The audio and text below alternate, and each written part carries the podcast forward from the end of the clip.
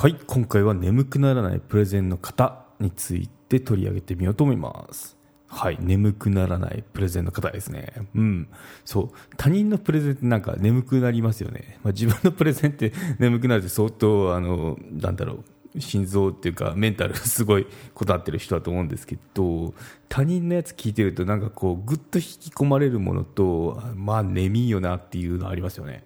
うん、特にあ私、まあ、いた業界っていうのがこの11月なんですけどに見本市その業界が集まって見本市をするようなとこだったんですよね。で、まあ、会社説明っていうのをまあ、参加したこともあるしあの聞いてた聞いたりしてたんですけど、まあ、そこで思ったのが、まあ、その眠いなとか あとはなんかああ面白いなっていうのもあったんですけどこの差ってなんだろうなっていうのをあのある本を読んでたらあなるほどねっていうのが分かったんでちょっとシェアしてみようかなと思いますね、うん、そう見本市の話で言うとそこってなんかこうプレゼンあの部屋をわざわざ暗くして前のスライドが見やすくしたりするじゃないですか。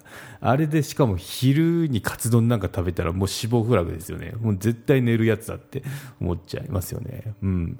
じゃあなんでそうなんだろうって考えたら、まあ、要は簡単であのつまんないからですよね、うん、原因は。そうで引き寄せられるプレゼンっていうのはやっぱもうぐってこう身を乗り出して聞いちゃうので、まあ、そのどうせ自分がプレゼンするんであればその引き寄せられるプレゼンの仕方っていうのを学びたいですよね、うん。ということで今回取り上げてみようと思いますね。以前も取り上げた本なんですけど0円 PR っていう本から引用になりますね。なので、あの、また概要欄の方にリンクの方を貼っておきますんで、興味がある方は覗いてみてください。図で示したものなんですけど、それを言葉で説明しようと思いますね。はい。まあ、この要素をあの入れるといいよっていうので、4つ要素語られてましたね。はい。語られた要素はすごい単純なんですけど、まあ、あの、4つしかもしかも4つしかないんですけど、まあ、よく考えてこれなかったりするよねってどっちかというとこのやっぱあの見本市とかの商品説明ってあの会社説明と商品説明、まあ、このうちの業績これでとかうちこんなすげえんだぜっていうアピールで終わっちゃってるとこありますよね、うん。まあ、大体そうなりがちだと思うんですけど、まあ、それって全然こう聞く側としては、まあ、その見込み客とかお客さんにしてみればあのすげえつまんないですよね。なので、うん、やっぱ興味関心っていうのは私にとって何のメリットがあるのって一番あの大事だと思うんですけどそこが語られてないと思うんですよね。うちはこんなすげえんだぜとか、まあ、人間だっても嫌じゃないですか。俺こんだけ稼いでんだぜとかあと俺かっこいいだろみたいなこと言われたってもだからみたいになるじゃないですか、うん、そう。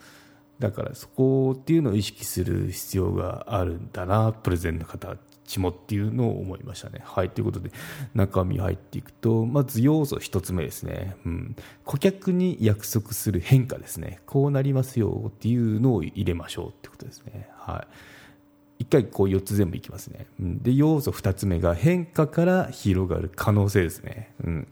そう。これを変化をしたらこうなるんですよ。あなたはっていう、ここですよね。うん。そう。で、そこで初めて3つ目が出ます。実績ですね。実績っていうのをそこで説明しなきゃあの聞く耳がまずないと思うんですよね、うん、なんでここで会社の実績っていうのがこういくら売り上げてというのが入ってくるんですね。でとどめにとどめって言っていいのかな。とどめに4番目ですね。要素4番目にストーリーがあるといいらしいですね。はい。1つ目。顧客に約束する変化。2つ目。変化から広がる可能性。3つ目実績。4つ目ストーリーですね。はい、ということで細かく説明していきますね。この4つを入れると、まあ、確かに面白くなるよねっていうのをちょっと、まあ、具体例も挟みつつ話していこうと思いますね。うん。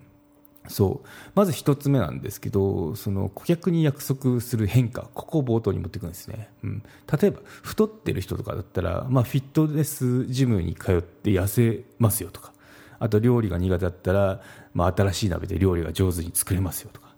で社員の定着率が低いとか言った時は研修で定着率高くなるんですよっていうこう、まあ、これ最初の冒頭に来るとえ？ってこう引き込まれますよね、うん、太ってる人にとってあ俺のことだとか思うしあなんか料理もうちょっと勉強したらって言われたばっかりのその人だったらこれ刺さりますよね。新しい鍋で美味しい料理作れますよとか。言われた時って、うん、なんでここでまずそのこういうふうにあなたは変化するんですよってこの相手のベネフィットを語るっていうのが一発目です。ねここでドーンってこう心をつかむわけですね。で次2つ目ですね。要素2つっていうのはその変化から広がる可能性ですよね。うん。そう。変化をすればあなたこうなるのよっていうところですね。はい。痩せた結果自信がつき周囲からの信頼が増しますよ。だからまあシュッとしてこうなんかなんだろう。好印象を与えますよねっていうようなそういったやつですかね。あと美味しい料理で家族団らんの楽しみが増しますよってことでそれはそうですよね。料理が美味しければあのこれ美味しいねとかあとどうやって作ったのとか聞きますもんね。そこからあこれはねとかってあそこで買ったんだよとかこれはこのなんだろう売ってたやつを珍しいんで買ってみて試したんですよとかあとまあテレビでこの前言ってたんでちょっとレシピをメモって作ってみました。とかあとこう新しい鍋使ったんですよ。とかいろいろ広がりますよね。使ったんですよ。なんで家族で敬語なんだろう。とかちょっと例えながらちょっと面白かったですけど今。はい、うん、そうですね。マネジク有料チャンネルのご案内をいたします。サブスク版チャンネルマネジクプレミアムを Apple Podcast で金曜に配信中。サブスク会員は今までの会員限定エピソード全てを聞くことができます。Windows の方も iTunes から聞くことができます。トライアル期間もあります。ご登録して応援いただけると励みになりますので、どうぞよろしくお願いいたします。